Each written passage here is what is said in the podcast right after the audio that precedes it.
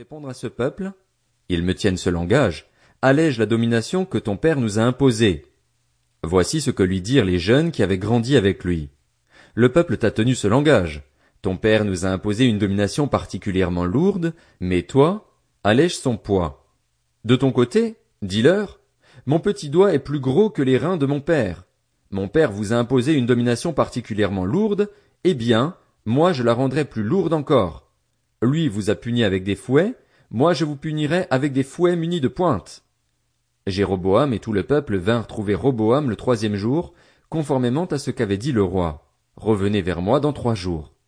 Le roi leur répondit avec dureté.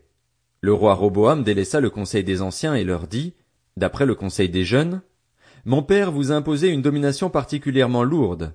Moi je la rendrai plus lourde encore. Lui vous a puni avec des fouets, moi je vous punirai avec des fouets munis de pointes. Ainsi, le roi n'écouta pas le peuple. Cela fut en effet conduit par Dieu pour que s'accomplisse la parole que l'Éternel avait dite par l'intermédiaire d'Akija de Silo à Jéroboam, le fils de Nébat. Comme le roi ne les écoutait pas, tous les membres du peuple d'Israël lui répondirent, Quelle part avons-nous avec David? Nous n'avons pas d'héritage avec le fils d'Isaïe. À tes tentes, Israël. Maintenant, occupe-toi des tiens, David. Et tout Israël retourna dans ses tentes. Les Israélites qui habitaient les villes de Juda furent les seuls qui reconnurent Roboam comme roi. Alors le roi Roboam envoya Adoram, qui était préposé aux corvées, vers les Israélites, mais ils le lapidèrent et il mourut. Le roi Roboam s'empressa de monter sur un char pour se réfugier à Jérusalem. C'est ainsi qu'Israël s'est détaché de la famille de David jusqu'à aujourd'hui. Deux Chroniques, chapitre 11. À son arrivée à Jérusalem, Roboam rassembla la communauté de Juda et de Benjamin, soit cent quatre-vingt mille hommes d'élite aptes à la guerre, pour qu'ils combattent contre Israël afin de le ramener sous sa domination. Mais la parole de l'Éternel fut adressée à Shemaéja, l'homme de Dieu. Parle à Roboam, le fils de Salomon et le roi de Juda, ainsi qu'à tout Israël en Juda et en Benjamin. Annonce-leur, Voici ce que dit l'Éternel. Ne montez pas faire la guerre à vos frères. Que chacun de vous reparte chez lui, car c'est de moi que vient cette situation. Ils obéirent aux paroles de l'Éternel et firent demi-tour, renonçant à marcher contre Jéroboam. Roboam siégea à Jérusalem et construisit des villes fortifiées en Juda. Il reconstruisit Bethléem, Étam, Tekoa, Bethsur, Soko, Adulam, Gath, Marécha, Ziph, Adoraïm, Lachis, Azeka, Tsoréa, Ajalon et Hébron, qui se trouvaient en Juda et en Benjamin, et il en fit des villes fortifiées. Il fortifia leurs remparts et y établit des commandants ainsi que des entrepôts pour les vivres, l'huile et le vin. Il dota chacune de ces villes de boucliers et de lances, et il les fortifia grandement. Juda et Benjamin lui appartenaient.